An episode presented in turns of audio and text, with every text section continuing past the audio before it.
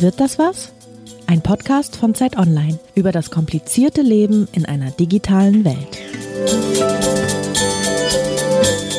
Wir sprechen heute über die Zukunft bzw. über Science Fiction und die Frage wird sein, was das miteinander zu tun hat, nämlich was Science Fiction wirklich über die Zukunft aussagt. Und wir sprechen mit Dietmar Dart. Guten Tag, der bin ich. Mein Name ist Dirk Peitz, ich bin Kulturredakteur bei Zeit Online. Und mein Name ist Maike Laff, ich bin Digitalredakteurin bei Zeit Online.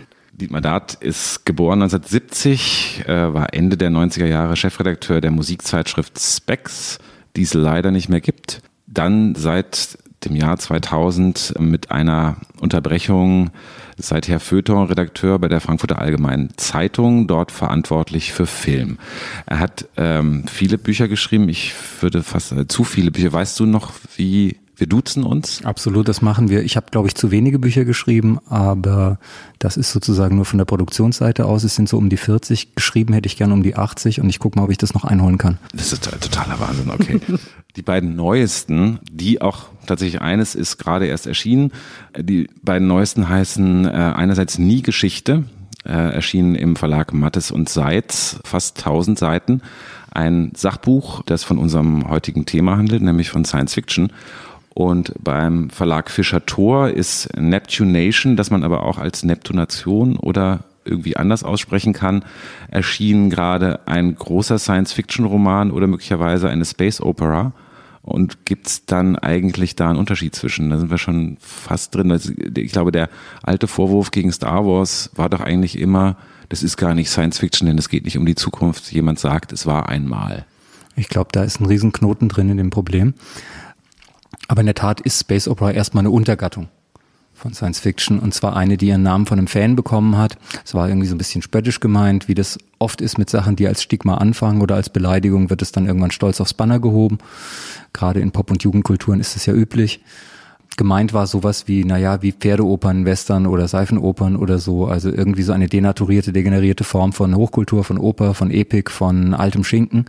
Und es war als Spott gemeint auf Sachen, die ein bisschen short sind auf Charakterisierung, ein bisschen dünn sind in Psychologie, ein bisschen schwach sind in Plot, aber jede Menge Sternzertrümmerer enthalten und so. Star Wars ist wieder was anderes, das ist Science Fantasy. Ich hoffe, dass wir dazu nicht mehr kommen, zu dem Thema, was diese ganzen Untergattungen sind, weil sonst ist es wie wenn Musiknerds sich gegenseitig irgendwie Platten um die Hälse schneidern. Aber in der Tat ist der Punkt bei Star Wars der, dass sozusagen an diesem Film sich, wenn wir jetzt den ersten nehmen, den chronologisch ersten, den ersten, der ins Kino kam, der ja der vierte ist, 1977, dass sich da so eine Spaltung zeigen lässt in, ich sag mal, grob zwei Science-Fiction-Kulturen. Das eine ist die literarische Science-Fiction-Kultur, das ist die, die von Mary Shelley und Frankenstein herkommt, die ungefähr 200 Jahre alt ist inzwischen und von der ich erzähle in diesen 900 bis 1000 Seiten.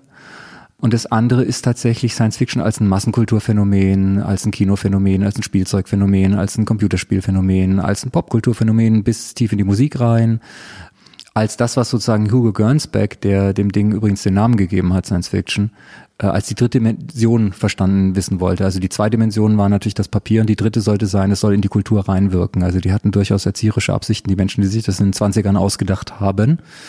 Und diese erzieherischen Absichten wurden in dem Moment komplett über den Haufen geworfen, als Leute mit den Zeichen, mit den Symbolen, mit den Effekten, mit dem Genuss, mit dem Spaß an der Science Fiction einfach Millionen verdienen konnten, die sich einen feuchten Mondstaub um das geschert haben, was da strategisch gemeint war mit, wir wollen in eine dritte Dimension. So, also das heißt, diese dritte Dimension sah für die Leute, die die anderen zwei Dimensionen kannten, also die Texte aus wie eine Verflachung statt wie eine Vertiefung.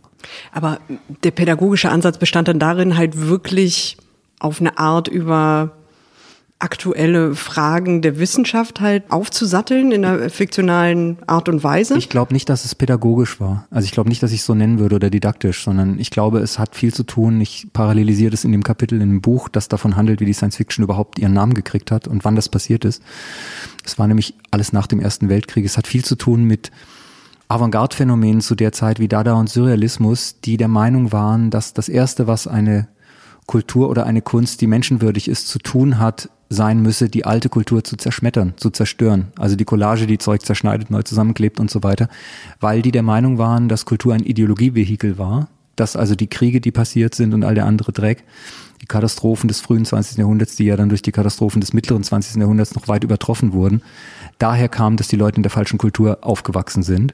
Und ich zitiere in dem Buch einen frühen deutschsprachigen Science-Fiction-Roman, Den dritten Weg von Egmont Colerus von Geldern, in dem es eine Stelle gibt, die sehr bezeichnend ist für die Haltung der Leute, die die Science Fiction geschaffen haben, auch wenn sie zum Teil nicht so hieß, weil sie eben gleichzeitig in Italien geschaffen wurde, weil sie gleichzeitig in der jungen Sowjetunion geschaffen wurde und so weiter und nur in Amerika Science Fiction hieß.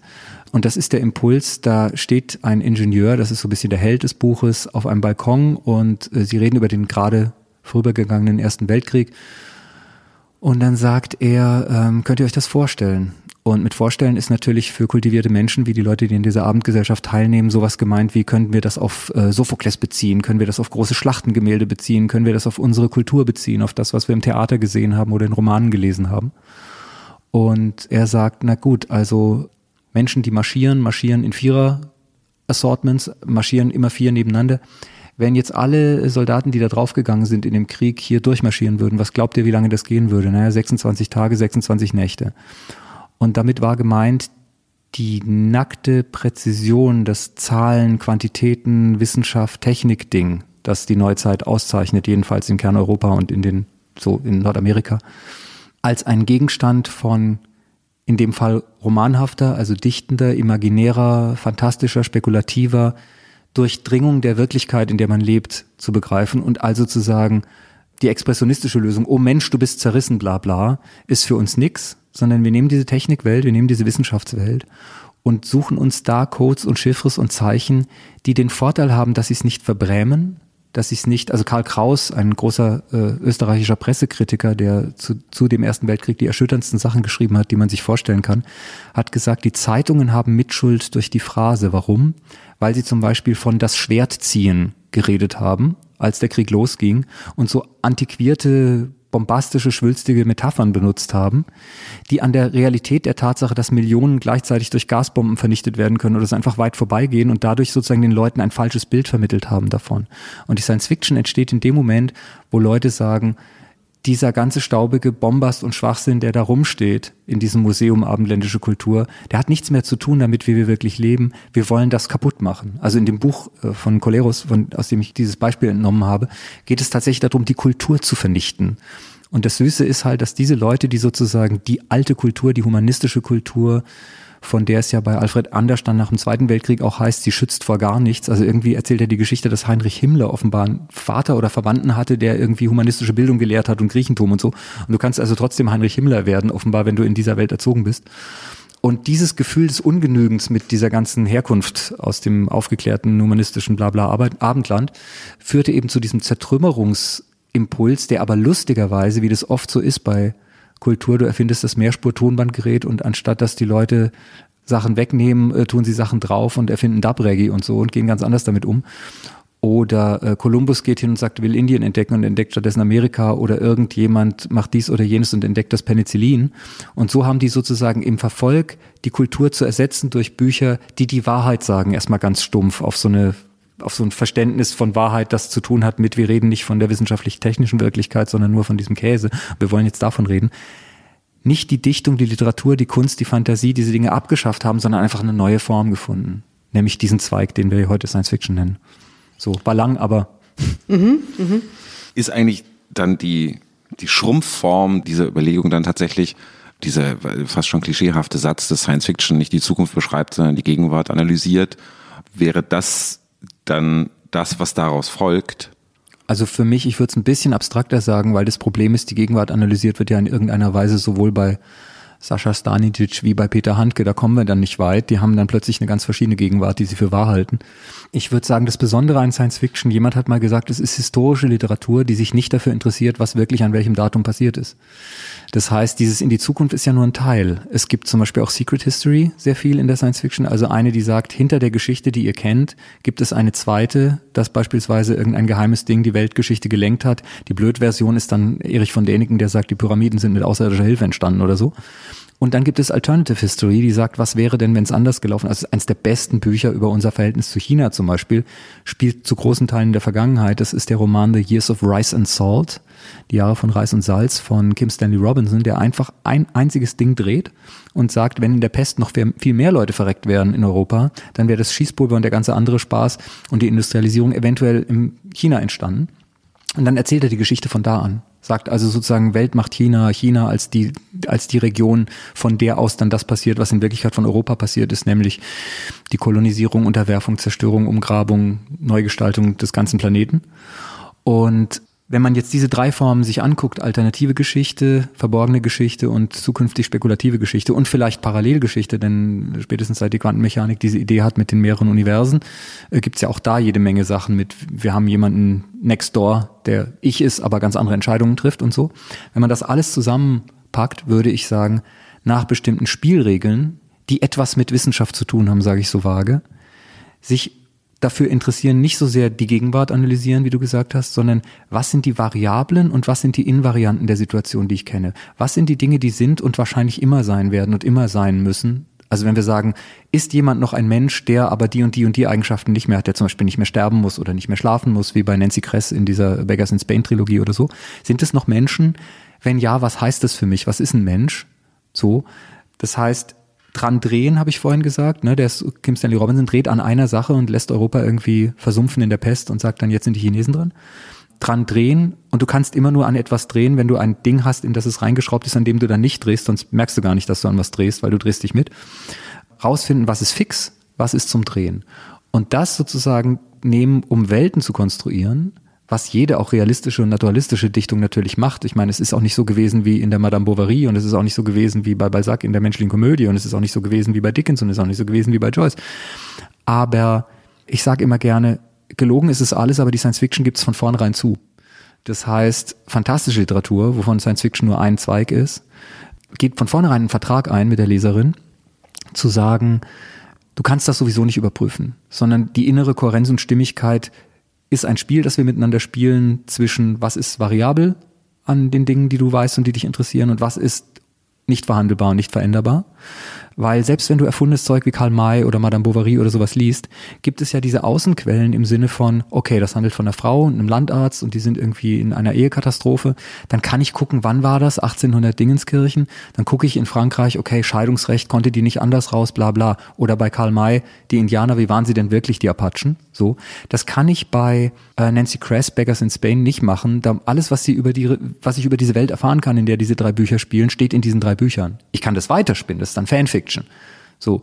Aber ich kann nicht Augenzeugen befragen zu dem Scheiß, der in Star Wars passiert, sondern ich muss die Star Wars Filme gucken und vielleicht die lizenzierten Bücher und so weiter. Und trotzdem gibt es ja halt dieses, dieses ewige Missverständnis mit Science Fiction, dass das als so eine Art Vorhersage Literatur missverstanden wird. Also Mhm. Es, äh, weiß nicht, so relativ stumpfe mhm. Beispiele wie hier Philip K. Dick und mhm. dann halt irgendwie die Minority Report mhm. äh, Weiterdrehung im Film, dass man dann halt sagt, seht ihr, genauso entwickelt sich das mhm. technisch oder gesellschaftspolitisch weiter, wenn, hm, hm, hm. Mhm. dass das halt irgendwie als so eine Folie oder als so eine Vorhersageliteratur zumindest benutzt wird. Warum kommt es zu diesem Missverständnis? Also erstens, weil Menschen, die mit Vermittlung beschäftigt sind, wie wir, also als Journalistinnen, Journalisten und Menschen an der Uni und so, natürlich reduzieren müssen erstmal. Also wenn ich sage, was ist Science Fiction, dann zähle ich einfach alles auf, was ich kenne, das geht zu lang. So, also brauche ich sowieso eine Schublade und dann brauche ich noch eine Unterschublade und so weiter. Und tatsächlich war es ja historisch so, dass die ersten Versuche an den Dingen zu drehen, wie ich es genannt habe, sich halt umgeguckt haben, wo sind die Freiheitsgrade? Also in welche Richtung kann ich es überhaupt drehen? Und die eine Richtung, in die ich es drehen konnte, weil mir da keiner widersprechen konnte, ist natürlich Zukunft. Also du sagst, es wird so sein. Da kann niemand sagen, stimmt ja gar nicht, ich war da. So, und ja. dann hast du sozusagen diesen, ja. diesen, diesen Ausweg von vorne. Ein Satellit wird um die Erde kreisen, ja, keine so, Ahnung. Genau. Und dann hast du so Geschichten wie, dass der Hugo Gernsberg irgendwie eine Zeitschrift macht und da 1900 Dingsbums und 20 einen Satelliten drauf abbildet und lustigerweise sieht der dann so aus, wie äh, 70 Jahre später tatsächlich ein Satellit aussieht, von Leuten gebaut, die keine Ahnung hatten, wie diese Zeitschrift den Satelliten beschrieben oder abgebildet hat und so. So Effekte gibt's immer. Aber es ist ein bisschen Confirmation Bias drin, im Sinne von natürlich interessieren diese Fälle besonders, aber auf jedes Buch, das irgendetwas schildert, das dann irgendwann passiert, wo man sagen kann, wow, die hat's vorher gewusst, die Joanna Russ, gibt es natürlich 50 Millionen Bücher, die zum Teil auch besser und interessanter sind. Jetzt nicht im Fall von Joanna Russ, weil es gibt nichts Besseres und Interessanteres als ihre Bücher, aber für jedes Beispiel dieser Art gibt es 50.000 Dinger, die irgendwelche Vorhersagen getroffen haben, von denen halt gar nichts eingetreten ist. Und ich sage immer, es ist halt die Teflonpfanne. Es ist halt, du machst eine Raumfahrt und dann kommt die Teflonbeschichtung bei raus. Und das ist super, wenn du ein Spiegelei machen willst und so, aber es wäre ein bisschen wahnsinnig zu sagen, Mami, warum sind die Menschen auf den Mond geflogen? Weißt du, damit das Spiegelei nicht mehr anklebt. Ja, und genauso macht nicht irgendwie eine Riesenbevölkerung von Leuten Science Fiction, damit Leute sich Gedanken machen können über die Zukunft. Plus, was ja auch immer passiert ist, es differenziert sich aus. Es gibt unter den Leuten, die die Science Fiction geschaffen haben, natürlich Leute, die das am meisten interessiert.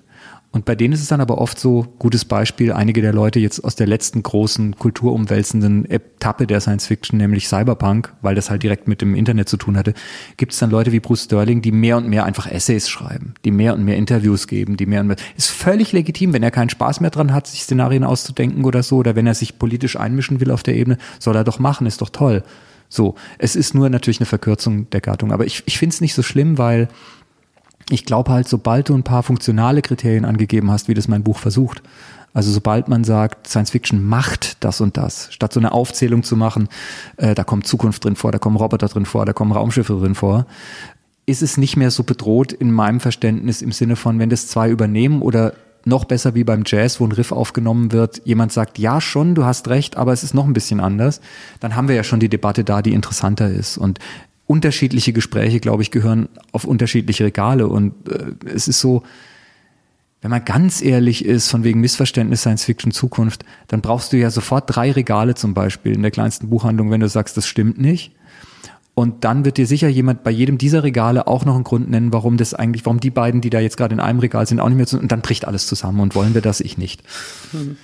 Der Podcast wird veröffentlicht in dem Monat, in dem der erste Blade Runner Film sozusagen mhm. die Gegenwart erreicht. Mhm. Ähm, genau. November 2019. Ja. Und dann wäre jetzt die billige Variante, irgendwie einen Text in einer, im Feuilleton zum Beispiel in einer großen Zeitung zu schreiben, mhm. zu sagen, na ja, und die haben die Handys vergessen. Das ist ja so, mhm. so dieses übliche, sich auf Gerätschaften, auf Technologie zu stürzen, die in einer früheren Zeit eben zum Beispiel bei dem Blade Runner Film, der 1982 gedreht wurde, beziehungsweise da ins Kino gekommen ist, gibt's eben schon eine, eine künstliche Intelligenz, die die Replikanten erschaffen kann, aber es gibt keine Handys. Mhm. Macht dir das gar keinen Spaß, das anzuschauen, weil es einfach ein bisschen banal ist? Oder lernt man doch irgendwas und im Zweifel nur was über das Jahr 1982 und die literarische Vorlage, die äh, davor geschrieben wurde? Also das sind alles große Kunstwerke. Der Text von Dick ist ein großes Kunstwerk, Do Androids Dream of Electric Sheep. Und der Film von Ridley Scott auch. Und Ridley Scott war ja jemand, der sich Gedanken nicht so sehr über Futurologie gemacht hat, sondern der zum Beispiel gesagt hat, hier ist ein wichtiges Genre entstanden und dann irgendwann das Statement abgab, I'd like to be the John Ford of Science Fiction Films. Das heißt, John Ford war ja der Regisseur, der aus den Western Kunst gemacht hat, weil er sich angeguckt hat, was daran ist vielleicht schon Kunst. Und wie kann man sozusagen diese Kunstaspekte, also die, ich sag mal, über die Unterhaltung hinausgreifenden Aspekte von, das wird man noch in 50 Jahren sehen, wie kann man die rauspräparieren und stabilisieren. Und Scott hat sich darüber nicht nur Gedanken gemacht, sondern wie gesagt mit Alien und mit Blade Runner hat er zwei Dinger hingestellt, die seither einfach nachgeahmt werden, egal ob es Handys gibt oder nicht. Und ich würde so sagen, wenn, äh, wie jetzt passiert mit dem zweiten Blade Runner Film sozusagen, dann sogar eine Fantasie über diese Fantasie entstehen kann, wo es dann was gibt, was Handy analog ist, dann ist ja alles erreicht worden, was so ein Film sich wünschen kann. Und was heißt Spaß? Ich habe das viel größere Problem, dass je besser man die Science Fiction kennenlernt, man desto mehr in das Ding tappt, in das ja eigentlich alle tappen in Jugend und sonstigen Kulturen, wo eine Technik existiert, die sehr, sehr vernetzt ist und sehr, sehr gute Speicher hat. Das heißt, wir leben ja in einer Zeit, die zwei Eigenschaften aufweist durch das Netz. Das eine ist, das komplette Archiv ist mir zugänglich. Und das zweite ist, wenn was Neues passiert, dauert es nicht sehr lange, bis ich es weiß. Ich kriege also jede Menge Neuigkeiten und ich kriege das ganze Archiv. Und Leute, die irgendeine Kunstpraxis oder Kulturpraxis machen, so wie bei mir die Science Fiction, die einfach mein fucking Leben ist. Das ist einfach der Mittelpunkt von allem, was ich mache und bin die kriegen dann dieses Gefühl, war doch alles schon da, ist doch alles schon gemacht worden. Und ich beneide Kritikerinnen und Kritiker, die sich so einfach machen können und sagen können, ja, aber das haben sie nicht gesehen, weil die offenbar übersehen, was da alles schon geleistet ist an sozusagen Kurzschluss zwischen Möglichem und Unmöglichem und, und Realem und Variablen und Invarianten. Besonders gelacht habe ich als ein äh, Blödbattel in irgendeiner Studie über Mary Shelley, unser aller Mutter, die Erfinderin von Frankenstein geschrieben hat. Es gibt ein zweites unglaublich gutes Buch von ihr. Sie hat tatsächlich in diesen beiden Büchern eigentlich technisch schon fast alles äh, präjudiziert, was dann danach erfunden wurde in der Science Fiction an Formen. The Last Man, das ist so ein apokalyptisches Ding. Und das ist aber genau, das unterscheidet sich dann auf viele, viele sehr raffinierte Arten von vorherigen Apokalypsen, also von der biblischen Apokalypse und von allen möglichen Weltuntergangsgeschichten, die es immer mal wieder gegeben hat, speziell an so tausend Jahreswenden, wo es immer sehr beliebt war, also auch im Mittelalter des Jahrtausend. Und dann hat sich dieser Trottel wirklich darüber mokiert in seiner Studie, ja, die ist ja gar nicht einfallsreich mit den Technologien, also die fliegen ja immer noch im Ballon und hören immer noch Mozart und lesen immer noch Goethe. Denkpause, Moment mal. Das letzte Mal, dass ich in Berlin war, sind die Leute noch im Ballon geflogen. Die Leute haben noch Mozart gehört und sie lesen noch Goethe. Wenn sie jetzt gesagt hätte, sie machen noch dies, das und jenes und hören noch Schlupski und lesen noch Fromp, äh, hätte ich gesagt, wer sind Schlupski und Fromp? Aber der Witz ist die fucking Beispiele, die die Frau findet, was ist das denn für eine beeindruckende Voraussicht? Eine Voraussicht, die nicht nur sieht, es kommen neue Sachen, sondern eine Voraussicht, die sich sogar vorstellen kann, was bleiben könnte und damit sogar recht hat. Weil das war absolut aktuell. Also Goethe und so Zeug zu dem Zeitpunkt, wo sie das schreibt, ist so wie für uns, weiß ich nicht, Handke oder so. Ja, hat wahrscheinlich noch gelebt. Und ja, sowas beeindruckt mich maßlos. Insofern ja. Ich finde, das ist eine Quelle von Genuss und auch eine ein Abkommenpunkt oder ein, ein, ein Startblock sein kann für ganz neue und weitere Sachen, das Archiv zu kennen. Aber ich verstehe andererseits Leute. Ich war total schockiert. Eine Frau, die ich komplett bewundere, Benjamin Sridankau oder wie man es ausspricht. Eine thailändische Schriftstellerin. Mir ist gesagt worden, man spricht es so aus, aber ich nenne mal noch einen Buchtitel, damit man nachgucken kann, wen ich meine. ähm, ein Buch heißt Winterglass und das neueste Buch heißt Shall Machines and Shall Machines Surrender und sollen Maschinen sich ergeben. Und diese Frau hat mich total schockiert, weil ich beim Lesen ihrer bis jetzt eher schmalen Sachen gedacht habe, meine Fresse, die kann die Klaviatur komplett. Die kann das komplette Genre, die kann immer genau entscheiden, das ist jetzt eine Fantasy-Erzählung, das ist Cyberpunk, das ist Space Opera, das mache ich so, das mache ich so, das mache ich so. Und du hast das Gefühl, das ist wie jemand, der die Leute einmal anguckt, ein Schneider, und dann nach Hause geht und das Ding schneidert und dann zieht die Person das an und denkt plötzlich irgendwie, so gut habe ich noch nie ausgesehen, so scharf war ich noch nie gedresst. Und dann dachte ich, na ja, mein Gott, äh, was man so hört, ist die nicht ganz arm da in ihrem Thailand von der Familie her. Äh, wahrscheinlich hat die alle Bücher gelesen, die es je gegeben hat. Und dann schreibt die so ein Manifest, wo sie sagt, nee, nee, wir sind jetzt neue Stimmen, wir sind Leute, die nicht vorgesehen waren, wir sind nicht dieser Old Boys Club von ingenieurswissenschaftlich interessierten Jungs, die das immer gemacht haben, diese Science Fiction. Und deswegen müssen wir den alten Scheiß auch gar nicht mehr kennen. Das heißt, die hat das offenbar zum Teil funktional erfunden. Also die will irgendwas machen und denkt, das könnte man so machen. Und es ist halt wie wenn irgendjemand mit einem Turntable und einem blöden Computer irgendwo sagt, was jetzt auch geil wäre, wenn man alte Musik nehmen würde, die zum Teil einbacken, ein bisschen Beats und dazu vielleicht fast so sprechen oder sowas ähnliches. Und dann sagst du irgendwie so, hast du schon mal von Hip-Hop gehört, du Nudel? So. Die Frau ist unfassbar. Und ich glaube nicht, dass die lügt. Ich glaube, die ist wirklich so gut. Das macht mir Angst. Ja, daran ist vielleicht ganz interessant, du hast das jetzt mehrfach schon erwähnt, Science Fiction wurde ja lange so verbrämt als so eine äh, Schrottliteratur, als so was Minderwertiges. Und es gibt natürlich halt irgendwie mit der Space Opera oder auch mit, mit diesen Pulp-Heftchen, wo ja Science Fiction auch halt so eine Kultur hat, diese Historie, wo man halt irgendwie sagen kann, vielleicht ist es nicht so hochwertig. Und auf der anderen Seite gibt's aber ja zunehmend, aber wahrscheinlich auch immer schon, immer diese Werke, die halt den Anspruch haben, die halt irgendwie den großen Wurf wagen, die halt irgendwie große konzeptionelle Ideen haben und nicht in der Form von vielleicht auch einfacher gestrickten Kurzgeschichten das Ganze abbilden wollen, sondern die halt wirklich so einen großen Weltenentwurf halt haben wollen vielleicht äh, erstmal die Frage, die wir klären sollten, warum ist das, warum ist das so schwer gewesen, mh, dieses Genre zu vermitteln als was, was interessant ist, weil ich habe das Gefühl, so ähnlich wie Comics, musste sich das erstmal mhm. so durchkämpfen in, mhm. in eine Wahrnehmung von Hochkultur. Mhm. Äh, oh Gott, es sind sieben Fragen. Mal gucken, ob ich sie alle getrackt kriege. Ah. also die erste war, es gibt ganze Teile der Science Fiction, die literarisch nicht so viel wollen und auch nicht so viel können. Äh, und dann fiel wieder das Wort Space Opera. Ich würde halt Folgendes sagen. Theodore Sturgeon, äh, sein Nachname ist ein Fisch, das ist das Vorbild für übrigens Kill God Trout bei Kurt Vonnegut, der ja sozusagen anerkannteste Hochliteratur ist. Da gibt es einen Science-Fiction-Autor, wo die Leute immer glauben, das ist autobiografisch äh, er selbst. Es gibt eine ganz rührende Szene, wo er einer seiner Figuren hinterherläuft, die halt jung bleibt und über die er im nächsten Buch wieder schreiben kann und die wieder so alt ist, wie sie dann im letzten Buch war, weil sie erfunden ist. Und er lauft ihr nach und ruft, mach mich jung und so. Also, oder, oder die andere Figur ist, glaube ich, auch ein Schriftsteller und eine Figur will, mach mich jung. Also jedenfalls die Beziehung ist super hart zwischen Vonnegut und seinen Figuren und zwischen Vonnegut und denen, die ihn inspiriert haben. Und zu denen gehört äh, Theodore Sturgeon und der hat ein schönes Gesetz aufgestellt, das sogenannte Sturgeon's Law. Das lautet, 95 Prozent von allem ist scheiße. 95 Prozent von aller Volksmusik ist scheiße, 95 Prozent von allem Hip-Hop ist scheiße, 95 Prozent von allen byzantinischen Mosaiken sind scheiße. Das heißt aber natürlich nach dem alten Glas voll, Glas leer Spiel, 5 Prozent von allem sind toll.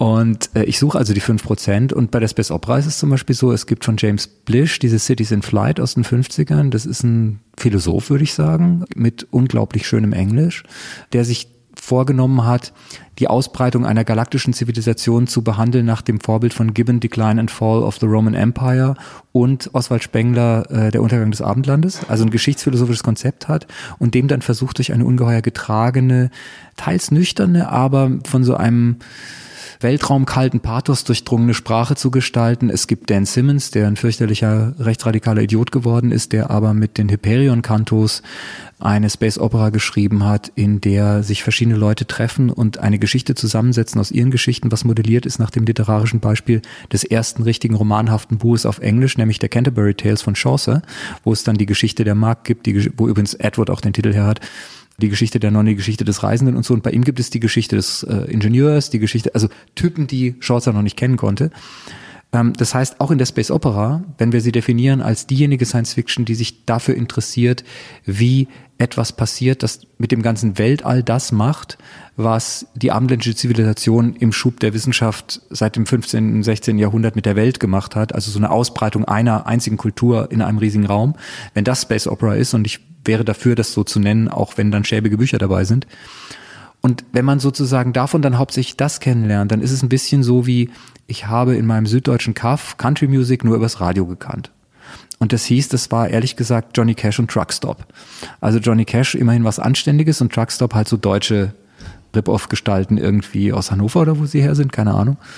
Und das heißt, ich bin direkt in die 95 Prozent gefallen. Cash, anderes Thema, aber das waren so die Schlager von Cash, die vielleicht auch nicht seine beste Seite sind. Und das heißt, je nachdem, welcher Teil eines Genres an den großen Lautsprechern sitzt, habe ich dann davon einen gewissen Eindruck. Das zweite Ding ist, es gibt ein Gefälle zwischen wie in verschiedenen Ländern oder Sprachräumen Science Fiction einsortiert wird, relativ zu Hochliteratur oder zu Literaturhausliteratur oder zu Nobelpreisliteratur oder Preisliteratur oder wir besprechen es im Feuilleton auf einer Seite Literatur. Und da würde ich sagen, die Treppe ist sogar die, Japan kann ich nicht richtig einschätzen, aber ich habe noch keinen gebildeten Japaner, keine gebildete Japanerin getroffen, die nicht unglaublich viel Zeug kannte aus dem Science Fiction. Liegt vielleicht daran, welche Leute ich treffe. In Frankreich, es gibt überhaupt kein Problem, wenn jemand Ölbeck heißt und sagt, ich schreibe über Lovecraft. So, es gibt dort Reihen, literarische Reihen mit Science Fiction, die komplett äh, äh, großartig sind und zwar gerade von dem literarischen Anspruch her, von dem wir reden. Greg Egan, den die hier mit der Zange nicht mehr anfassen, weil er technisch und wissenschaftlich super kompliziert ist, aber auch unglaublich komplexe und intelligente dichterische Entscheidungen trifft. Also beispielsweise ähm, hat er äh, die Geschichte eines Ortes, wo es mehr Richtungen gibt, mehr Himmelsrichtungen gibt als bei uns, weil der physikalisch anders ist. Und dann nimmt er einfach zu den Wörtern die äh, das Englische hat für Up, Down, West, North, South, bla bla, nimmt dann noch ein paar arabische dazu, äh, wo dann irgendein Schwachsinnskritiker in irgendeiner Schwachsinns-Times schreibt, ja, diese Fantasy-Wörter da. Ja, du bist einfach ein rassistischer Idiot und hast nicht gegoogelt. Ist in Ordnung.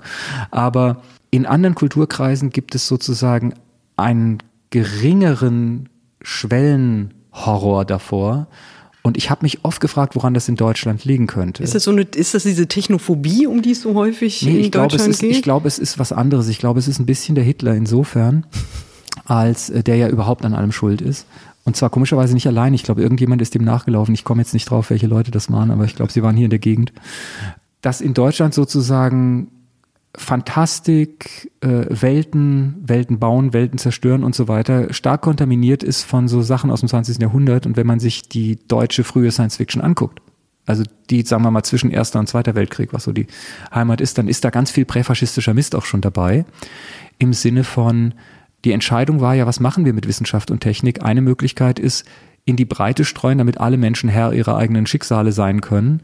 Die andere Möglichkeit ist irgendwie so ein aristokratischer Nietzsche-Mist mit wir züchten den Edelmenschen, der dann die anderen die Knute spüren lässt und das auch noch mit Supertechnik und Pipapo.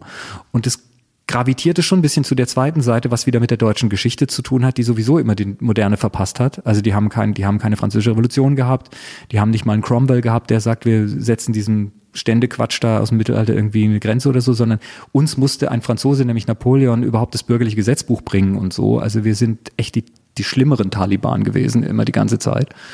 Und das prägt natürlich unsere Kultur, es prägt unsere, unsere Dichtung und so weiter. Und ich glaube, eine Reaktion darauf, darauf, dass sozusagen in Deutschland Romantik, Träumen, Spekulieren, Spinnen, verrückt spielen, stark auf die Seite fällt, auf der echter Horror zu Hause ist, führt zu einer ganz merkwürdigen Reprise in der deutschen Kulturwelt von etwas, das eigentlich das 19. Jahrhundert war, nämlich der Vorstellung, dass realistisches und naturalistisches Erzählen der richtige Ort ist für sozial besorgte Menschen. Also, dass Leute, die sich sozusagen Sorgen machen darüber, wie es irgendwem geht, Minderheiten oder allen vielleicht auch mal, aber so, ne, was so sozial los ist, dass die denken, sie müssen tun, was so der, wer war es denn, Gerhard Hauptmann oder so jemand gemacht hat, ein Theaterstück über die armen Weberkinder und, und, und die armen Arbeiter und so. Und das 18. Jahrhundert, 19. Jahrhundert war ja so eine Zeit, man vergisst, Jetzt ist es so, dass sozusagen die angesehene Literatur und die Literatur, die die echte Literatur sein soll, ist irgendwie realistisch und naturalistisch. Sei es auf einer psychologischen Ebene mit so weint ein Mensch wirklich, sei es auf einer sozialen Ebene. Aber die ganzen paar tausend Jahre vorher war die Literatur voll mit Zeug, das nie jemand wirklich gesehen hat. Engelgötter, Krempel, so. Je älter die Literatur wird, desto weniger realistisch naturalistisch ist sie. Beziehungsweise den Gegensatz gibt's gar nicht. Der Homer kann die Götter machen und den Schiffskatalog und beides sitzt irgendwie. Und im, im 19. Jahrhundert kommt dann der Moment, wo eine bestimmte Klasse von Menschen, nämlich die Bürger, die Vorstellung hat, wir können die Welt aufräumen für immer. Das ist dieser sogenannte Fortschrittsoptimismus, von dem man immer hört aus der Zeit. Bald ist die Physik fertig. Ne? So Leute wie Maxwell oder so sagen, wir müssen noch zwei, drei Sachen rausfinden, dann ist alles wunderbar. Die Technik dasselbe, so äh, die Menschen werden unglaublich alt werden, pipapo. Man muss aufpassen, dass die Armen sich nicht zu doll vermehren. Also kommt der Herr Malthus, rechnet das aus und sagt, vielleicht sollte man sie sterilisieren oder umbringen, mal gucken. Aber es gibt so ein allgemeines Gefühl von, die Welt, wie sie wirklich ist, kriegen wir jetzt in den Griff. Es gibt diesen Begriff für das, was Naturwissenschaft und Technik möglich machen, Beherrschung der Natur. Man könnte es ja auch ganz anders sehen und sagen, es ist ein Stoffwechsel der Natur, der durch, dadurch gerechter und besser wird und was heute so Wörter wie nachhaltig machen. Aber da diese ganze Wissenschaft und Technik in einer Welt von Herrschaft und Beherrschtwerden entsteht, im Absolutismus und dann in der, in der bürgerlichen Welt, wo es ganz klar reiche, arme, mächtige, ohnmächtige gibt und so weiter, sickert das so überall rein und man sagt, die Natur muss irgendwie gezähmt und beherrscht werden, genauso wie die Wilden in Afrika. Das ist eben die Bürde des weißen Mannes, so White Man's Burden. Und dann entsteht eine Literatur, die sagt, und unsere Literatur kann jetzt auch die Sachen vorne angucken und ist fast wie Wissenschaft. Sie sagt einfach die Wahrheit, wie es wirklich ist. Das ist Realismus und Naturalismus. Und das Interessante ist aber, dass die stärksten Leute da drin, Leute wie Dickens, Leute wie Balzac, die dann von Engels und so Leuten gelobt werden mit, ja, die Schilderung der Fabrik und der Kinderarbeit ist nirgendwo besser in keiner Zeitung als in diesen Romanen gleichzeitig doch gesponnen haben. Der Dickens macht das Weihnachtsmärchen, Balzac macht dieses Chagrinleder. Das heißt, diese Vorstellung, die Welt wird entzaubert und wird realistischer und naturalistischer durch diese Neuzeit, stimmt gar nicht, wenn man sich anguckt, es wird viel mehr und auf viel verschiedenere Art gesponnen. Es gibt neue Gattungen, es gibt Fantasy, die ist nicht ganz Märchen, die wird auch nicht geglaubt, wie früher die sagen, aber sie ist eine Riesenliteratur. Es gibt Science Fiction, es gibt übernatürlichen Horror, es gibt all diese oder eben das blöde Wort Traumfabrik für die neuen Medien, die dann kommen, ne? also Film und so. Das heißt, das Bedürfnis nach, wir denken uns was aus, wächst im gleichen Maß, indem wir immer mehr rauskriegen über das, was wir für eine Beherrschung der Natur halten. Und in Deutschland, glaube ich, ist es so gewesen nach dem Krieg, dass man dachte, nicht in diesem, was ich gerade geschildert habe, in diesem arroganten bürgerlichen Sinne mit, wir kriegen die Welt in den Griff, sondern das ist so ein Sozialfürsorgeding im Sinne von, wir müssen Literatur darüber schreiben, wie es den armen Kriegsheimkehrern geht, ne, draußen vor der Tür oder so, damit wir alle als Gesellschaft irgendwie heilen und irgendwie miteinander gut umgehen können und so weiter. Und gerade in meiner Kindheit, so in den 70ern, brach das erstmals auf im Sinne von, wir hatten dann diese Kinderbücher von Günter Herburger, Birne kann alles, das war so eine Glühbirne, die fliegen kann. Und die hat sich zwar einerseits noch irgendwie um die, um die armen äh, Gastarbeiter gekümmert, aber andererseits schon total gesponnen und irgendwie sich mit Superman geschritten, weil Superman nämlich doof ist, weil Superman ein Macker ist und solche Sachen, wie man halt in, ja, und da mischte sich das schon. Und ich glaube, das ist heute noch viel weiter, wenn ich mir Sibylle Berg angucke oder die Sachen, die in letzter Zeit passieren, so mit Spekulativer und so weiter, die haben überhaupt kein Problem mehr damit, zu sagen, ich kommentiere, was du vorhin gesagt hast, die Gegenwart knallhart, habe auch politische Sachen, die mich stören oder die ich will. Das sind dann realistische Sachen drin, aber ich kann auch dran drehen, ich kann auch spinnen und so. Und ich glaube, oder vielleicht hoffe ich es auch nur, dass diese, diese Papierwand, die da drin war, im Sinne von, es ist nicht ernst, wenn es nicht verwertbar ist für eine psychologische Gruppentherapiesitzung darüber, wie schlimm es uns allen geht oder irgendwelchen Leuten geht, um die wir uns dann kümmern, dass das gerade aufbricht. Nicht nur in gute Richtung übrigens, weil natürlich dieser alte Zug der deutschen Arschlöcherigkeit da auch, glaube ich, sein. Ich nenne jetzt keine Namen, aber ich rechne mit rechter Fantastik äh, in nicht allzu ferner Zeit, weil ich habe gesehen in den letzten 20 Jahren, wie sie zum Beispiel im amerikanischen und englischen hier die Turner Diaries und so, so apokalyptisches Zeug, wie die so eine eigene Arschlitter. Ach so, gibt's im Übrigen schon. Stahlfront heißt es natürlich. Also ich lese es bloß nicht. Aber es gibt so jede Menge sozusagen Nazi-Periroden-Kram, der auch ganz normal über Amazon verkauft wird und so. Also genau das, was ich vorhin geschildert habe, diese zwischen den Kriegen, diese imperialen Quatschfantasien mit fliegende Panzer, bla bla, das kommt alles wieder. Und ich nehme an, wenn wir ganz viel Pech haben an der Front Bio, Überlegungen, Genetik und so, kommt auch wieder Züchtungsscheiße, wenn wir, wenn wir nicht aufpassen. So. Ist eigentlich die Annahme falsch, oder ich würde jetzt eine Annahme äußern, ähm, dass Dystopien tatsächlich rein dramaturgisch interessanter zu erzählen sind als Utopien. Rein vom Schriftstellerischen, mhm. von dem Handwerk, der Frage irgendwie, wo ist der Konflikt? Gibt es keinen Konflikt? Mhm. Die klassische Erzählung, äh, jedenfalls behauptet, es braucht immer einen Konflikt, ist, und du hast einen vollkommen, also einen wesentlich größeren Überblick über die, über die mhm. vorhandene Literatur, als wir das jemals haben könnten, ist die Annahme richtig, dass es im Science Fiction über alle Genres mhm. äh, erheblich mehr dystopische Romane gibt oder Erzählungen und liegt es wirklich an der Frage irgendwie, es ist vielleicht auch interessanter, die Welt mhm. äh, in die Luft zu jagen, als dass Menschen sich irgendwie an den Händen halten und eine wunderbare Zukunft, die nur die die Erfüllung der, der, weiß ich nicht, äh, christlichen Vorhersehung mhm, mhm, äh, schildert. Also ich glaube, quantitativ stimmt es einfach ganz klar nicht. Also ich glaube, es ist der Ausschnitt, die dystopisch genannten Sachen, sind der Ausschnitt, der es am ehesten ins Feuilleton schafft, weil der natürlich wieder anschlussfähig ist an, ah, das warnt und mahnt. Also das ist genau das, was ich vorhin erzählt habe. Es hat eine soziale Verantwortlichkeit eingebaut. So. Aber de facto ist es so, wenn man einfach sich zahlenmäßig anguckt, wie viel Science Fiction erscheint, dann ist weit über 80 Prozent immer noch, wie interessant wir können einen Stern bauen oder so. Also dieses, dieses sogenannte Sense of Wonder empfinden, dieses, wir erzählen Sachen, über die wir staunen, weil sie uns sozusagen die Machbarkeit von unglaublichen Größenfantasien oder von, von Überschreitungen des Gewohnten Gibt es dann eher eine Korrelation zwischen das, was du andeutest, ist, also wir leben in Zeiten, in denen es rechte Verschwörungstheorien mm. noch und nöcher gibt. Mm die im Netz rumflattern, dann entsteht auch irgendwie jedenfalls eine dystopische Mode, die da mhm. super zu diesen Erzählungen passt. Würde ich schon sagen, ja. Also das heißt, es geht sozusagen jetzt um die Verstärkung durch Aufmerksamkeit, also um sozusagen außer Science-Fiction-Plattformen, die welche Science-Fiction sehen und welche nicht. Das wäre der eine Punkt. Über Qualität, wie gesagt, ist damit nichts gesagt. Also von diesen 80 Prozent Dingern, jetzt könnte man wieder sagen, das sind dann die uninteressanteren oder die dümmeren, weiß ich gar nicht. Also äh, ich glaube nicht, dass Craig Egan, den ich aus Gründen, die in dem Buch auf 100 Seiten ausgebreitet werden, für den besten lebenden Menschen halte in diesem Bereich, jemals in dem Sinne eine Dystopie geschrieben hat. Er hat im Gegenteil mit Distress zum Beispiel eine Utopie geschrieben, also wo eine auf biologisch, biotechnischem Weg entstehende Insel eine neue Art von Staat ausprobiert, in der die Leute nicht ausgebeutet, nicht unterdrückt, nicht ausgeschlossen, nicht eingeschlossen und nicht anders malträtiert werden und was das dann für Schwierigkeiten mit sich bringt und technischer Level und in, auf einer Welt, die einen Weltmarkt hat und also nicht einfach sich geschlagen gibt und sagt, okay, dann darf die Weltbank bei dir nicht hin, sondern die will da halt auch hin und die Konzerne wollen da hin und so weiter. Aber das mal eingeklammert, gibt's noch ein Problem und zwar äh, Dystopie und Utopie sind Lesarten, und ich entschuldige mich bei allen, die das schon tausendmal von mir gehört haben, sind Lesarten von Science Fiction, die von vornherein diesen Kunstzweck suchen. Die von vornherein suchen, was willst du? Utopie heißt, ah, die Menschen sollen so leben und Dystopie heißt, bitte nicht so leben. Es ist aber eine Verkennung von zwei technischen Lösungen für ein Problem. Und zwar Gwyneth Jones, die äh, eine großartige Science-Fiction-Autorin ist, die hat zum Beispiel Schneekönigin Romane geschrieben, ähm, und die jetzt gerade eine Monographie über Joanna Russ veröffentlicht hat, lustigerweise. Also ich habe sie gerade heute bekommen, die ich schriftstellerisch, dichterisch, ästhetisch für die anspruchsvollste Stimme in der ganzen Science-Fiction-Geschichte halte, also Joanna Russ.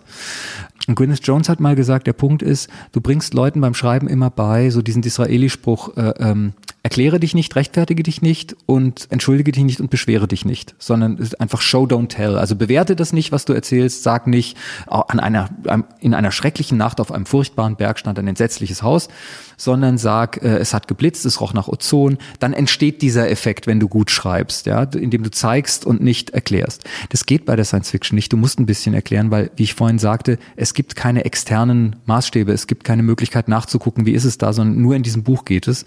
Also musst du ein bisschen erklären. Du kannst also entweder erklären, dann ist es ein bejahendes Erzählen im Sinne von so ist es, so ist es, so ist es. Das klingt immer wie finde ich gut, weil es ja die Wertung auch weglässt an der Stelle, wie ich es finde. Oder du machst es kaputt, genau was du gesagt hast, dann gibt es auch einen Grund, es zu erzählen, weil das schöne Beispiel, was sie immer hat, ist, wenn wir jetzt erzählen würden, jemanden, der nicht weiß, was ein Auto ist, dass zwei Leute nach Hannover fahren, zu der Schwester von dem einen, weil die da Sekte ist und die wollen sie rausholen oder so, ähm, dann wäre es ja ganz komisch, sie nennt das As You Know Bob Texte, wenn der eine zum anderen sagt, wie du weißt, Karl, sitzen wir in einem Auto mit einem Verbrennungsmotor, bla bla bla, würde ja kein Mensch machen.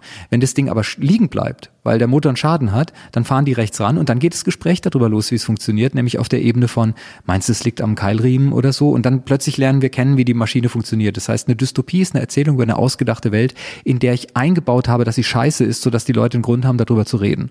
Eine Utopie ist eine Welt, in der ich das nicht eingebaut habe und dann ist in gewisser Weise der Text erstmal langweiliger, aber es ist wie bei allen Sachen, die einfacher aussehen. Die Challenge ist größer, weil ich mir ja auch sagen kann, dann will ich es extra interessanter machen, als diese blöden Dystopien immer, die nach Schema F immer nur sagen, der arme Mensch. So, das heißt, es gibt beides. Es gibt wahnsinnig interessante Utopien, es gibt wahnsinnig interessante Dystopien und es gibt die allermeisten interessanten Texte, die ich kenne im Genre, sind nicht festlegbar auf eins dieser Muster, sondern da geht es zum Beispiel darum, das habe ich sehr oft versucht in meinen Büchern, wenn sie in der ferneren Zukunft spielen, also das heißt jetzt nicht in dem Neptun-Buch und nicht in den letzten paar, aber wenn ich sage sowas wie Pulsarnacht oder so oder sowas wie die Abschaffung der Arten, dann ist die Prämisse, die mich interessiert, immer angenommen ein paar Probleme, die ich furchtbar finde in der Welt, die ich bewohnen muss, die mich ankotzen, wo ich jeden Tag mich drüber aufrege, angenommen, die sind alle weg. Welche Probleme habe ich dann? Also nicht, wie schön ist es dann, sondern was kommt dann? Kommt dann ein anderes Problem? Stellt sich dann raus, dass einige der Probleme, die ich hatte, ganz gut waren, weil sie nämlich verhindert haben, dass ich noch schlimmere Probleme habe oder so? Das heißt, das klassische Ding, wenn man, äh, so wie ich, Marx und Engels und Lenin für richtig hält, in ihren Kernaussagen, wäre zu sagen, die sagen ja, du brauchst erst einen Sozialismus, dann kriegst du erst eine freie Gesellschaft, weil der Sozialismus braucht eine Weile, bis er sozusagen die Menschheit so umgebaut hat, dass sie irgendwie wirklich frei sein kann. Und dann ist natürlich am interessantesten zu erzählen, dieser Übergang von einer bereits guten Gesellschaft, die aber nicht perfekt gut ist und die nicht wirklich frei ist, zu einer noch besseren, ist die, was du vorhin gesagt hast, sind es dann Konflikte? Gibt es da noch Konflikte oder ist es einfach so, ach, ist schon alles so toll, lass uns noch ein bisschen besser machen. So. Und wer hat dann diese Konflikte? Sind es Leute, die etwas davon haben, dass es nicht noch besser wird? Wie sehen die aus? Was machen die? So, und dann habe ich bei mir so diese Idee gehabt, okay, da gibt's administrative Leute, da gibt's Techniker, die sagen, nee, also die totale Gleichheit beraubt mich eines Vorteils, den ich hier genieße und so weiter. So, und ich habe in der Geschichte der Science Fiction gefunden, dass Bücher, wo sich die Leute drüber streiten, ob es eine Utopie oder eine Dystopie oder was sonst ist, die besten Bücher sind. Und zwar interessanterweise, und das kann ich nicht wirklich begründen, das ist jetzt ein Geschmack im Mund, nicht nur interessant auf dieser Stoff- und Thema-Ebene, so mit wie verläuft da die Liebesgeschichte oder wie ist die Welt gebaut, sondern sprachlich. Ich weiß nicht wieso, aber die Leute, die sozusagen am Level sind, wo es ihnen zu blöd ist zu sagen, ich möchte mahnen und warnen oder ich möchte äh, bezaubern und ein Flugblatt schreiben und einen Leitartikel, sondern die was Problematischeres, Schwierigeres wollen, das ich nicht unbedingt verstehe, sind die Leute, die sich auch mehr Gedanken darüber machen, wie die sprechen, wie es angemessen ist, darüber zu sprechen, was sie erleben, wie es angemessen ist, darüber zu sprechen, welche Teile ihrer Genüsse natürlich sind, welche Teile künstlich sind, was, was ist es für ein Sternenhimmel, wenn ich ihn vom Raumschiff aus sehe und so weiter. Ja, es braucht es eine andere Art von Beschreibung als die, so die pastorale Idylle, wo jemand auf dem Rücken liegt im Gras und sagt, guck mal Sterne. So, vielleicht ja, vielleicht nein, zeig doch mal. Ja. Mich interessieren einfach deine Gedanken auch über die Rezeption, glaube ich, von Science Mhm. Fiction.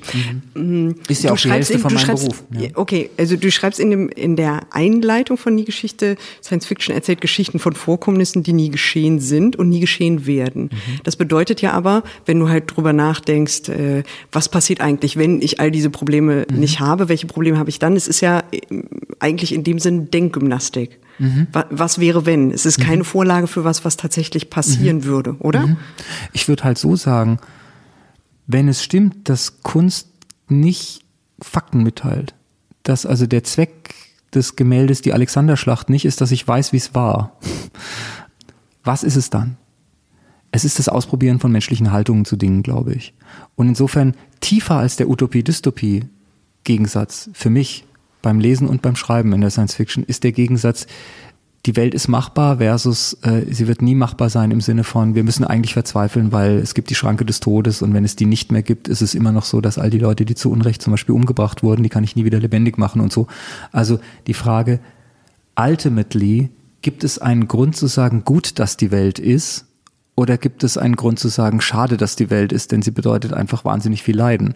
So, das ist sozusagen deeper als jede Dystopie und Utopie, weil sie sich zum Beispiel die Frage stellt, war, war das, war die Existenz von vornherein eine schlechte Idee?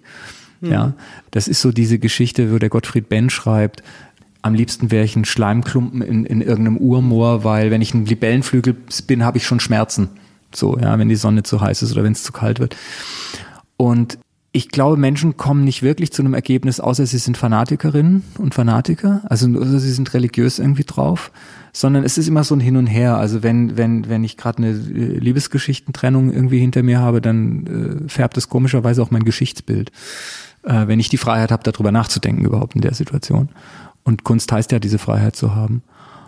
Und ich würde halt sagen, Rezeption und Produktion unterscheiden sich da gar nicht so sehr im Sinne eines damit fertig werden wollens, ohne dass es dann wirklich fertig ist. Also im Sinne eines Ausprobierens. Freud sagt, das Denken überhaupt ist Probehandeln. Insofern ist Kunst immer Probeempfinden. So, also das, so. Und, und ich würde halt sagen, zum Beispiel, so wie Gewaltdarstellungen immer in gewisser Weise verharmlosen, weil sie ja nicht wehtun.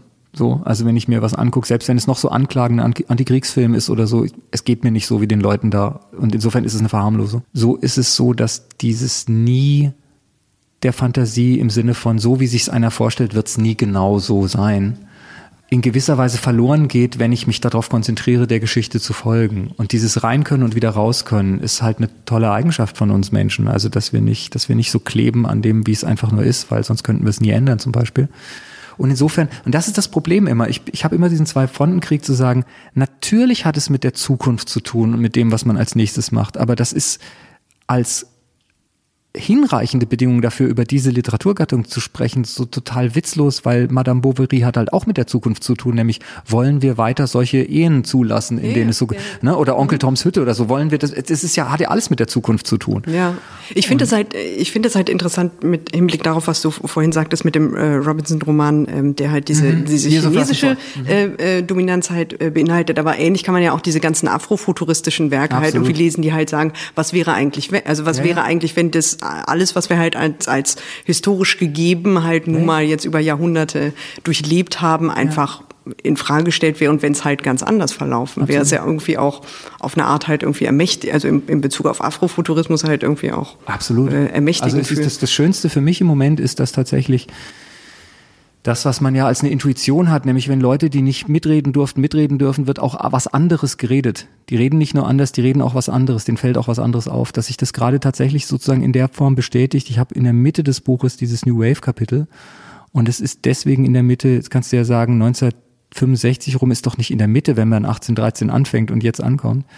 Aber es ist sozusagen für mich in der Mitte, weil es der Moment war, wo ich eingestiegen bin. Ich bin in den späten 70ern eingestiegen, frühen 80ern in die Science Fiction und da war gerade das Zeug, was neu übersetzt wurde und was so beim Heine Verlag, bei dem großen Wolfgang Jeschke auf Deutsch erschien, war New Wave und New Wave hieß andere Formen, andere Themen, hieß aber vor allen Dingen jemand wie Samuel Delaney, der äh, African American ist und schwul. Das ist was anderes als die Ingenieursstudenten, die vorher geschrieben haben. Joanna Russ ist was anderes, eine Frau. So. Und in Deutschland habe ich vorhin gesagt, kommen wir gerade ein bisschen besser drauf, was das angeht und lassen mehr zu. Und wir haben jetzt Sibylle Berg und wir haben Sharon O'Toole und wir haben irgendwie vor allen Dingen für alle Altersstufen, ich habe mir das gerade mal angeguckt vorhin, hier diese Jenny May Nguyen, hoffentlich spreche ich sie richtig aus, mit Hardware, das ist so ein Thriller, hart wie Herz, das ist so ein, so ein Cyber-Thriller, äh, den man als Jugendliche oder Jugendlicher lesen kann. Theresa Hannig, die Optimierer, wo es dann, wie du sagst, Kommentar der Gegenwart, das ist dann leicht zu erkennen, wie da neoliberaler Kram in so eine Vision von wie sie Menschen. Also das sind Leute, die sozusagen auf dem galaktischen Forum, wie das Treffen der Periroden-Leute heißt, noch vor ein paar Jahren äh, war der Frauenanteil halt einfach nicht so besonders. Oder auf so Science-Fiction-Gatherings. Und jetzt gibt's auf der Buchmesse zum Beispiel das erste Mal so ein Science-Fiction-Forum seit letztem Jahr. Und es heißt halt Think Ursula nach Ursula K. Le Guin. Und es heißt nicht irgendwie, ich bin ein Roboter oder lang lebe Heinlein. Ich, ich liebe Heinlein, aber so also es ist so ein Acknowledgement von, das war schon immer da. Ich versuche in dem Buch ja auch ein bisschen zu zeigen, wenn man sagt, in den 60ern kommen diese Frauen dazu zum Beispiel, äh, dass das eigentlich nicht wahr ist im Sinne von, was ist denn mit C.L. Moore, die war schon da äh, ganz früh, was ist denn mit Lee Brackett von wegen Edmund Hamilton Space Opera, wo, die, wo der beste Space Opera Schriftsteller wird plötzlich gut stilistisch, als er diese Frau heiratet, die auch schon geschrieben hat. Hm, was denn da passiert? Naja, keine Ahnung. Vielleicht hat es damit zu tun, dass er vorher alleine geschrieben hat und mittelmäßig war und sie vorher alleine geschrieben hat und großartig war und auf einmal er gut. Anyway. Und der Unterschied ist nur, dass es explizit gemacht wird sozusagen. Und ich würde schon sagen, die reden halt von anderen Sachen so und was man dann tatsächlich muss, ist sozusagen aufpassen, und da sind wir jetzt fast auf einer Metaebene, die zurückspringt in die Science Fiction, sich klar zu machen, dass Sachen, die zufällig zusammengefallen sind, wie zum Beispiel, dass eben Jungs die frühe Science Fiction geschrieben haben, nicht so hätten sein müssen, genauso wenig wie äh, es Europa hat sein müssen, das sozusagen die Wissenschaft und Technik eingeführt hat, sondern da hätten halt auch die Chinesen sein können. Und du musst die Welt sozusagen von zwei Seiten angreifen. Du musst dir vorstellen, sie könnte anders sein, aber das reicht natürlich nicht. War das jetzt gerade Marx? Ich glaube ja. Der frühe Leser ähm, mhm. Übrigens ja eben mhm. zumindest traditionell äh, fast ausschließlich Jungs mhm. oder jedenfalls äh, eine große Mehrheit. Mhm. Da gibt es dann eben so historische Beispiele, wie, also mir fällt dann irgendwie der Erfinder der Kryonik ein, mhm. der Robert Ettinger, mhm. äh, also liest mhm. Pulp-Hefte irgendwie in den 30er Jahren, ist irgendwie so mhm. Ende der 10er Jahre geboren, glaube ich, kommt aus dem Zweiten Weltkrieg zurück, ist schwer verwundet und schreibt dann eine eigene Geschichte, auch für eine dieser, äh, nicht für Amazing Stories, sondern ich glaube Startling Stories, die mhm. alles ein. Startling, es gab ja alles. Ja. Er schreibt da eigentlich seinen Wunsch, den er dann später, also anderthalb Jahrzehnte später in einem Manifest dann wirklich als Gebrauchsanweisung mhm. äh, aufschreibt, also Menschen die äh, sterben. Also man sagt dann immer, sollen eingefroren werden. Also mhm. tatsächlich äh, ist, ist mhm. Kryonik etwas komplizierter, aber ja, sie, mhm. Äh, die, die, mhm. die Körper werden dann in der Kälte aufbewahrt. Also jemand schreibt erst seinen Wunsch, um ihn dann später in der realen Welt tatsächlich zu realisieren. Mhm. Ist das nur ein Freak-Beispiel oder ist das eine typische oder ist das eine, eine gar nicht so seltene Karriere zu sagen, also es gibt diese, diese Jungs, die lesen Science Fiction, äh, irgendwie, vielleicht schreiben sie dann auch später selber mal welche und dann kommen die Ingenieure, die mhm. dann doch irgendwie das bauen oder in mhm. eine Richtung bauen mhm. oder denken. Es, es kommt, glaube ich, auf die Technologie an, um die es geht, von der wir reden. Also wo es ja hundertprozentig stimmt, ist die ganze IT-Scheiße. Also geh in Silicon Valley und frag die Leute, ob sie wissen, wer Bruce Sterling ist. Es sollte mich sehr wundern, wenn Sie das nicht wissen. Ich rede gar nicht mal von William Gibson. Ich rede sogar schon von John Shirley, den kennen Sie dann auch noch. Interessant ist dann, auch da gab es nur eine Frau in der frühen Cyberpunk-Bewegung, Pat Cadigan. Wenn Sie die dann auch noch kennen, dann möchte ich mit Ihnen reden.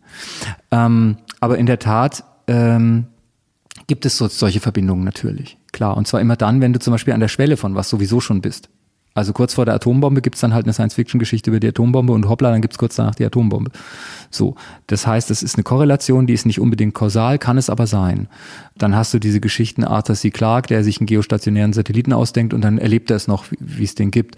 Oder du hast äh, diese Geschichte, gibt's nicht diesen Film, äh, welchen von den IT-Nasen spielt der äh, Michael Fassbinder? Ist das der äh, Steve Jobs.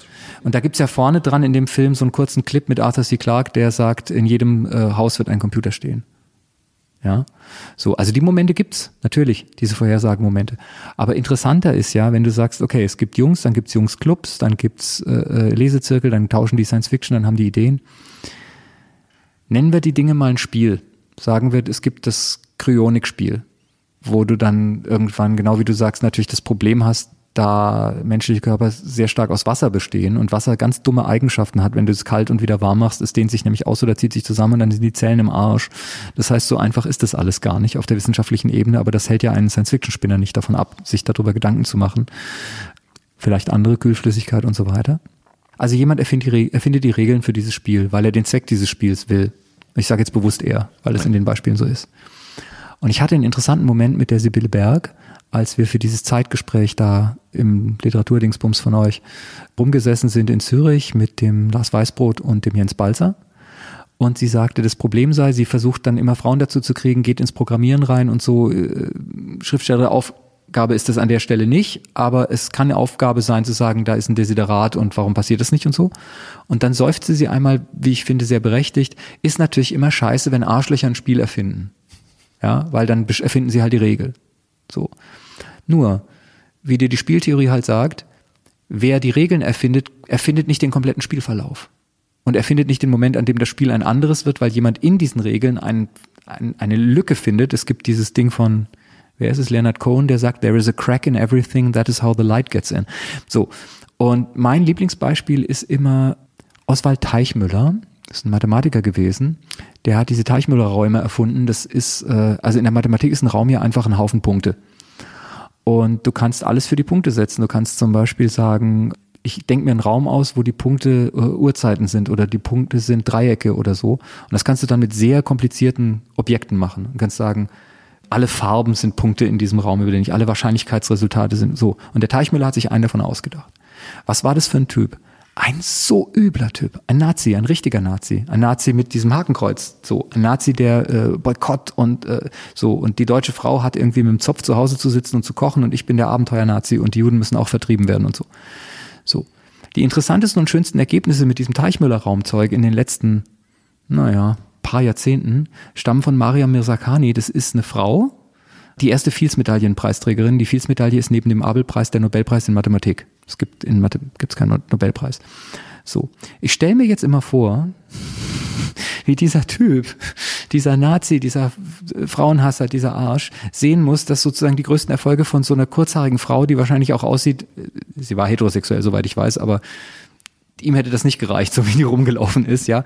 Und wo dann umgekehrt sogar in ihrer eigenen, äh, in ihrem Iran, die Leute auch nicht so happy sind und dann Briefmarken drucken, wo sie dann eine, eine, so, so, so ein Kopftuch hat, was sie in echt gar nicht anhatte und so. Also die bringt alles durcheinander und spielt das Spiel, was Leute erfunden haben, die sozusagen, äh, denen man nicht im Mundschein begegnen will.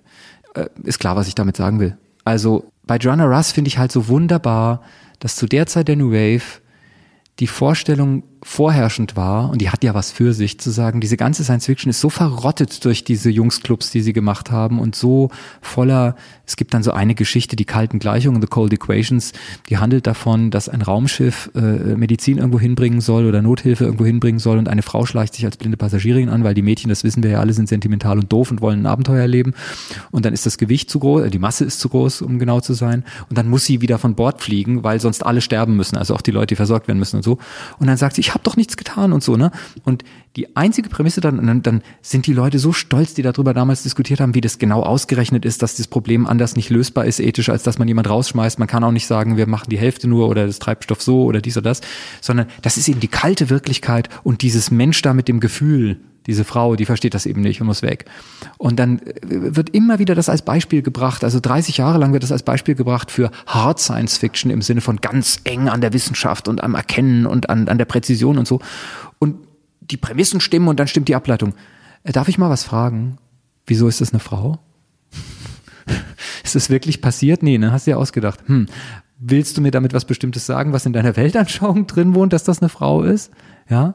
Und und dann haben viele Leute auf diese Science Fiction, von der ich jetzt ein besonders hässliches Beispiel genannt habe, natürlich reagiert mit, dann lass uns was ganz anderes dichten, lass uns irgendwie ganz andere Wissenschaften als diese Gleichungen da zum Thema machen und lass uns rausfinden, ob Science Fiction sich auch mit Sciences wie Sozialwissenschaften, Ökologie, all diesen Wissenschaften, die bei diesen Jungs eben nicht angesehen waren, schreiben lässt in den 60er Jahren. Und das ist eine Art, dass man sagt, ich habe auf dieses Scheißspiel gar keine Lust mehr, ich erfinde ein neues. Das ist so ähnlich, aber ist besser. Oder ich mache, was Joanna Russ macht und sagt, okay, zeig mal her. Gib mal her dieses Spielzeug. Ich kann damit Sachen sagen, da wird dir schlecht, patriarchalischer Idiot. aber ich kann alle Regeln beherrschen und ich kann sie so beherrschen, dass damit eine neue Regel konstituiert wird, wo ihr nicht dran gedacht habt, oh, da ist ein Widerspruch, there's a crack in everything und so. Und ich glaube, man braucht beides, um schlechte Ist-Zustände zu verändern. Du brauchst Leute, die immanent gut sind, die das Spiel gut können und du brauchst Leute, die sich über ein ganz anderes Spiel Gedanken machen und du brauchst, das ist noch schlimmer, Leute, die das, was dazwischen ist, which is the hardest, I think, irgendwie navigieren. Ich würde doch gern nochmal auf den Anfang zurückkommen. Mhm. Nach all den, dem Science Fiction, die du gelesen hast, mhm. was hast du über die Zukunft gelernt davon? Oder mhm. hat es dir eben Analyse-Tools gegeben, mhm. um die Zeit zu verstehen und such dir eine aus, die mhm. Gegenwart, Zukunft oder Vergangenheit. Ich nehme am liebsten ein Beispiel einfach, weil äh, so, so abstrakt ist schwierig zu beantworten. Aber man könnte ja sagen, wenn man jetzt irgendwie eine politische Überzeugung hat, dann hat man das aus politisch-analytischen Büchern geholt. Aber manchmal ist es so, dass man Teile dieser Überzeugung mitschleppt, weil man sie erworben hat zu einem Zeitpunkt, wo andere Teile total einleuchtend waren und den Rest überprüft man nicht so genau. Also wenn die tollsten Leute, die du kennenlernst, Hausbesitzer sind und Hausbesetzer sind und dann äh, Hausbesitzer sind Hausbesitzer. nicht die tollsten Leute, die du kennst. Nee, das sind Arschgeigen sind das. Ähm, wenn das Hausbesetzer sind äh, und die sind dann auch noch vegan und irgendwie Tierfreunde oder so, dann erlebst du das erstmal als einen Zusammenhang. Leute, die den Mut haben, ein Haus zu besetzen, wollen auch keine Tiere essen oder so. Okay. Ich meine, du bist zwölf oder sowas. Ja. Gut. Und dann schleppst du die anderen Sachen mit und dann irgendwann merkst du, okay, das ist doch nicht alles so zwingend miteinander verbunden. Oder es gibt Teile, über die du einfach überhaupt nie nachdenkst, deine Überzeugung. Und bei mir war es zum Beispiel so, eine kluge Kommunistin hat mir irgendwann mal den Kopf gewaschen mit so ein paar romantischen Sachen, die ich im Kopf hatte, von wegen, äh, morgen bricht die Freiheit aus und ähm, man muss nichts weiter dafür tun. Und dann habe ich vieles übernommen, vieles selber studiert, selber kennengelernt, in politischer Praxis noch ein paar Sachen gelernt und habe mich aber ganz lange gar nicht mal unbedingt gefragt, warum muss man das Klassenproblem lösen, im Sinne von, warum muss man beispielsweise das Problem lösen, dass verschiedene Leute verschiedenen Zugang zur Bildung haben. Weil wenn zum Beispiel alle versorgt wären mit allem, was sie zum Leben brauchen und sehr lange leben könnten und so, ist es nicht egal, ob jemand lesen und schreiben kann. So. Und dann habe ich drei Bücher gelesen, Science-Fiction-Bücher, bei denen ich erst ganz am Schluss kapiert habe, dass das ein Teil des Themas war. Und zwar sind es die Bücher von einer Frau, die überhaupt in keinem Verdacht steht, Marxistin zu sein oder so. Das ist eine gute, linksliberale, sozialdemokratisch wahrscheinlich irgendwie orientierte Amerikanerin, Nancy Kress. Die Bücher heißen Beggars in Spain und sie hat etwas Geniales gemacht. In viel früher Science Fiction gibt es für jedes Problem einen technischen Fix. Du kannst es technisch beheben. Ja.